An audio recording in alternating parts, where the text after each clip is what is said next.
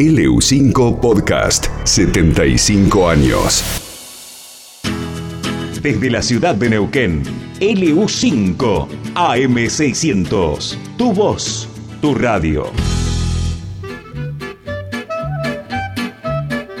¿Cómo llegaste a la U5? ¿Te acordás en qué año? ¿Cómo llegaste por primera vez a la radio? Yo era muy joven, tenía 20 años y unos meses antes había trabajado en una radio que estuvo muy poco tiempo en Neuquén, donde conocía a glorias de la, de la radio de Neuquén que, que siempre fue el EU5. Entre ellos, ni más ni menos que Osvaldo Alabarco. Llevarle una voz argentina con sus músicas, con sus poetas, con sus canciones, con su información. Adela Bausela, que en ese momento era Adela Galán, el Negro Sosa. Hola, buenas noches, ¿cómo está? Que ya era viejo. Toda muy buena gente, el Negro Lillo. Bueno, no me quiero olvidar de alguno, pero eran muchos nombres que trabajaban en la radio y, y yo había empezado la universidad en Roca y me ofrecieron la posibilidad de, ir a contactarme con, las autoridades de la radio y empecé haciendo turnos de informativo los fines de semana y después di con mi, pasión en laboral en el mundo que, que fue hacer móvil. Y ahí empecé a hacer móvil durante unos cinco años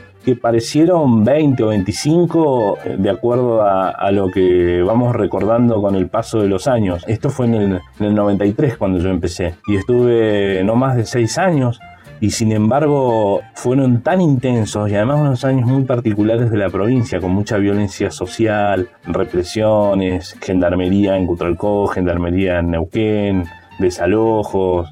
En los móviles teníamos un protagonismo que la radio nos daba y, y bueno, realmente era una, era una pasión. Y bueno, así, así me fui metiendo. Después tuve una época también muy buena que podíamos viajar al exterior y cubrimos cumbres de presidentes en Europa. Viajé a Cuba por la radio también. Fui a cubrir un terremoto en Turquía. Fui al día siguiente del terremoto. Cosas que, que me parecían casi impensadas, pero que, que realmente la radio permitía hacer y fueron experiencias profesionales y personales impresionantes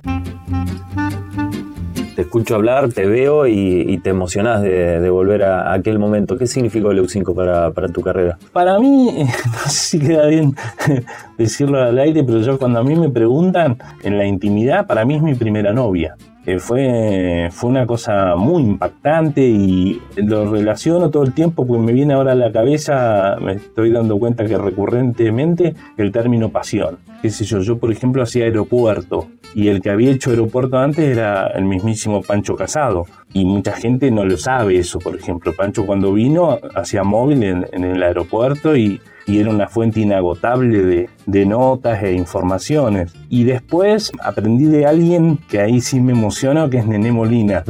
Eh, yo viajé horas y horas y dormí muchísimas noches en diferentes puntos de la provincia con Nené Molina, que era una persona que era más grande que que mis papás y además era, era un maestro por excelencia. Si no le caías, no te pasaba un conocimiento, pero si entrabas en, su lógica y él te, te, aceptaba como compañero de trabajo, eh, porque él tenía una frase que decía, el EU5 no se viene a aprender. Sin embargo, te estaba enseñando todo el tiempo. Fue una cosa muy linda trabajar con Nene. Era inigualable, Nene.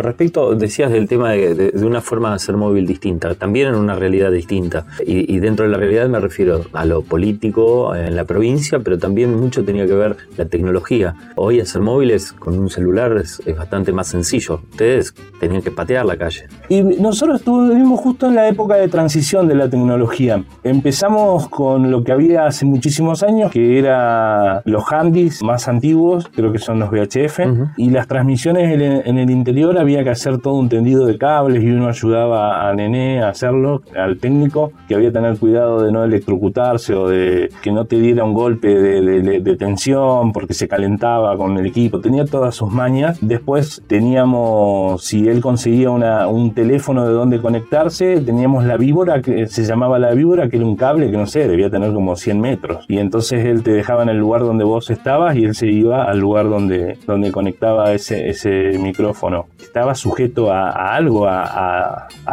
al cable, digamos. No tenías nada inalámbrico. Y después vinieron los ladrillos, eran pesadísimos y se calentaba muchísimo la, batería, y había que, reemplazarla si eran transmisiones largas. Hay una anécdota cuando fue el triple crimen de Chipoletti, que fue uno de los casos que a mí particularmente me, me marcó, fue en el medio de unas chacras en la zona de Ferry y mm, nosotros cuando fuimos no sabíamos que las iban a encontrar todavía. De hecho, la policía estaba diciendo que lo más probable era que las encontraran vivas, las pobres chicas. Y mm, con la intuición sobre todo de Pancho fuimos eh, enviados allá y fuimos con Nené y una parte pude hacer con el handy que tenía, el VHF tenía conectado a la, a la camioneta, sí, sí, era, móvil. Era una base con, el pulsador. Eso, pero el vehículo no podía acceder al lugar donde estaban los cuerpos, entonces me fui con el Movicom y ya empezó a, calentarse la batería y hacía el, el clásico ruidito. Y entonces una persona muy importante de la radio en ese momento y muy importante ahora se encargó de llevar las baterías cuando no eran ni, ni por asomo su función, pero era parte de lo que la radio funcionaba así, siempre como una familia donde todos le ponían. Y bueno, salimos con la transmisión durante horas, porque bueno, fue uno de los casos emblemáticos. La verdad éramos inconscientes.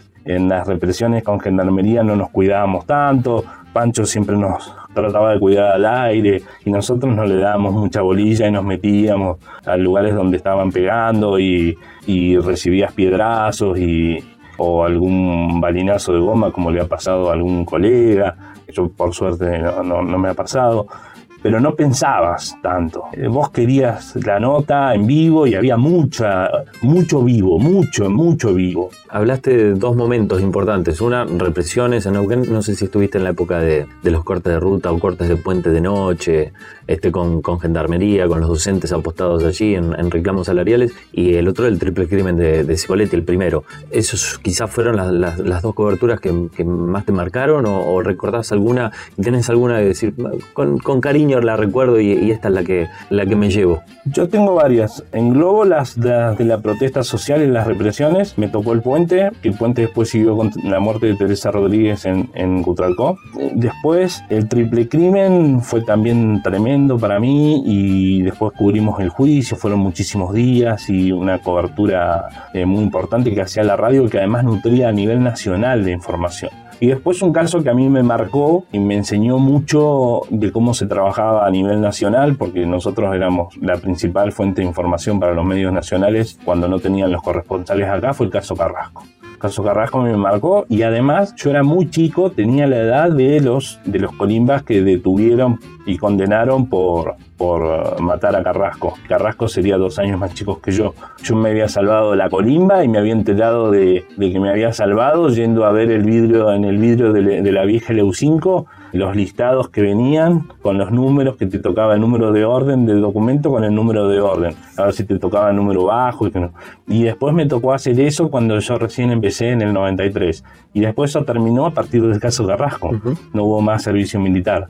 Bueno, eso fue una cobertura impresionante, trabajamos muchísimo en la radio, vivíamos acá, éramos un montón los que estábamos destinados al caso. A mí me tocó en la primera parte, lo divido en dos, primero cuando lo mataron y cubrimos en Zapala y después eh, cuando fue el juicio, que estuvimos muchísimos días, fue un juicio eterno que duró un verano en, y hacíamos transmisiones de muchísimas horas. Y había alguien que entraba, alguien que se quedaba, alguien que atendía a los medios nacionales y toda la gente que siempre está atrás, que son los productores, los operadores y eso que te dan la mano tremenda los técnicos que si no, no podés trabajar. No sé cómo será ahora con el celular solo, pero igual no podés. O sea, tenés que tener un respaldo para, sobre todo en las coberturas grandes. La diferencia está en eso, en el trabajo de equipo. Gracias, Maxi. Bueno, mil gracias. Me has hecho recordar grandes momentos. Muy amables.